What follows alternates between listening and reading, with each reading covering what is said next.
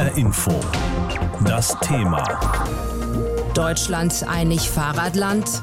Scheuers neuer Radlerplan. Jeder siebte Verkehrstote in Deutschland ist ein Radfahrer. Das liegt auch daran, dass es viel zu wenig Radwege gibt und dass die Verkehrsplanung grundsätzlich aufs Auto ausgerichtet ist. Nun könnte das aber schon bald grundsätzlich anders werden. Die Bundesregierung hat einen neuen Radverkehrsplan vorgelegt, den der Verkehrsminister heute auf dem Nationalen Radverkehrskongress in Hamburg präsentieren will. Deutschland soll eine lückenlose Radwegevernetzung bekommen. Darüber habe ich mit Stefanie Krone gesprochen gesprochen vor der Sendung. Sie ist Sprecherin der Lobbyorganisation der Fahrradfahrer, nämlich dem ADFC. In der Vergangenheit wurden Straßen primär für die Autos geplant und am Ende hat man geschaut, ob da vielleicht noch Platz für einen Radweg bleibt. Der neue Radverkehrsplan sieht nun vor, dass das in Zukunft genau andersrum sein soll. Erst das Fahrrad und dann die Autos. Frau Krone, hat die Bundesregierung damit den Paradigmenwechsel vollzogen, den der ADFC immer gefordert hat? Ja, also ganz genau muss man eigentlich sagen, außen ganz erstmal Fuß- und Radverkehr und dann der Autoverkehr und dann wird genau ein Schuh draus. Und ja, das ist der Paradigmenwechsel, den wir immer gefordert haben denn das bedeutet, man kann die Straßen, so wie sie jetzt sind, nicht lassen. 70 Prozent gehört dem Autoverkehr und die Pest für den Rest so ungefähr, sondern um das Fahrradland Deutschland, das die Bundesregierung jetzt will und diese flächendeckenden Radwege zu schaffen, braucht man wirklich Platz vom Autoverkehr und man muss die Flächen neu verteilen und damit gibt die Bundesregierung genau den richtigen Weg. Das heißt, Sie vom ADFC sind zufrieden? Also wir sind mit dieser Richtungsweisung zufrieden, aber der harte Weg steht ja jetzt noch bevor. Also es bedeutet, wir brauchen eine große Gesetzesreform, denn die Straßen Straßenverkehrsgesetz und auch die technischen Regelwerke sind alle noch so gestrickt, dass sie optimal für den Autoverkehr sind und nicht für die ungeschützten Verkehrsteilnehmer. Das ist ein sehr, sehr dickes Brett, da muss die nächste Regierung ran. Umsetzen müssen es jetzt vor allen Dingen die Kommunen. Und das bedeutet auch, den Gegenwind auszuhalten, den es immer dann gibt, wenn man sagt, man nimmt hier mal eine Parkreihe raus oder man macht hier mal eine Fahrspur enger. Aber der Druck ist jetzt da. Ähm, es ist jetzt genau der richtige Zeitpunkt, was zu tun, denn wir haben es im Corona-Jahr gesehen.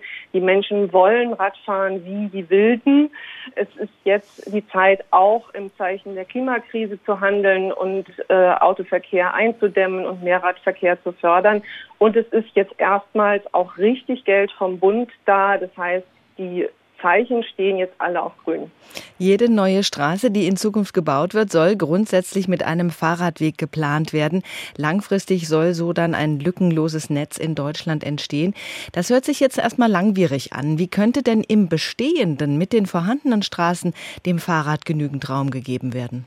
Da stehen die richtigen Hinweise auch schon drin im nationalen Radverkehrsplan und das sind die Protected Bike Lanes, die geschützten Radfahrstreifen, die man mit relativ einfachen Mitteln und auch mit einer relativ kurzen Vorlaufzeit auch auf bestehenden Autofahrbahnen errichten kann. Und das wird in den USA schon seit 10, 15 Jahren gemacht. Paris ist jetzt mehr oder weniger innerhalb eines Sommers fast fahrradfreundlich umgebaut worden.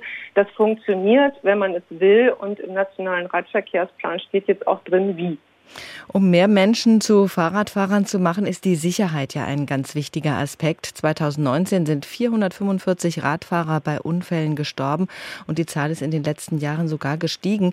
Das Ziel der Bundesregierung ist es nun, die Zahl in den nächsten zehn Jahren um 40 Prozent zu senken durch geschützte Fahrradwege und Kreuzungen. Sehen Sie da noch mehr Möglichkeiten? Ja, die Infrastruktur ist natürlich der Schlüssel, aber die Bundesregierung kann auch noch mehr tun. Wir brauchen diese Reform, von der ich gerade sprach. Wir brauchen für die Kommunen noch mehr Möglichkeiten, den Schwerlastverkehr auch aus den Städten rauszuholen und auf kleinere Verkehrsmittel umzulagern mit Mikrodepots. Wir brauchen noch mehr Möglichkeiten, auch das Tempo zu reduzieren, denn je geringer das Kfz-Tempo ist, desto sicherer ist äh, eine Straße für den Radverkehr.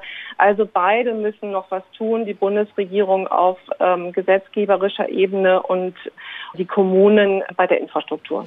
Seit Beginn der Corona-Krise fahren noch mal mehr Menschen Rad, aber im Durchschnitt der letzten Jahre werden insgesamt gerade mal 11 Prozent der Wege mit dem Rad zurückgelegt und die meisten fahren auch nur bei schönem Wetter. Was könnte mehr Menschen aufs Rad bringen? Was wünschen sich die ADFC-Mitglieder? Ja, also diese 27 Prozent Radverkehrsanteil in den Niederlanden noch, die Sie jetzt angespielt haben, das ist in Deutschland auf jeden Fall auch möglich. Das ist keine Frage des Wetters oder der Topografie. In Deutschland werden 50 Prozent der Autofahrten sind unter fünf Kilometer lang, 20 Prozent sogar unter zwei Kilometer. Das heißt, die Menschen fahren mit dem Auto sogar zum Bäcker und zur Kita. Und zwar nicht, weil sie so unendlich faul sind, sondern weil die Straßen so angelegt sind, dass sie nur das eigentlich ähm, ermöglichen, komfortabel. Und diesen Umbau brauchen wir jetzt. Wir brauchen diese flächendeckenden Radwegenetze und dann steigen die Menschen ganz von selbst aufs Rad. Der ADFC jedenfalls freut sich über den Paradigmenwechsel in der Verkehrspolitik. Nicht mehr Auto first, sondern Fahrrad first. Jetzt müssen die Pläne allerdings noch gut und schnell umgesetzt werden, sagt Stefanie Krone vom ADFC. Das ist das Thema heute Morgen. Deutschland einig Fahrradland, Scheuers neuer Radlerplan.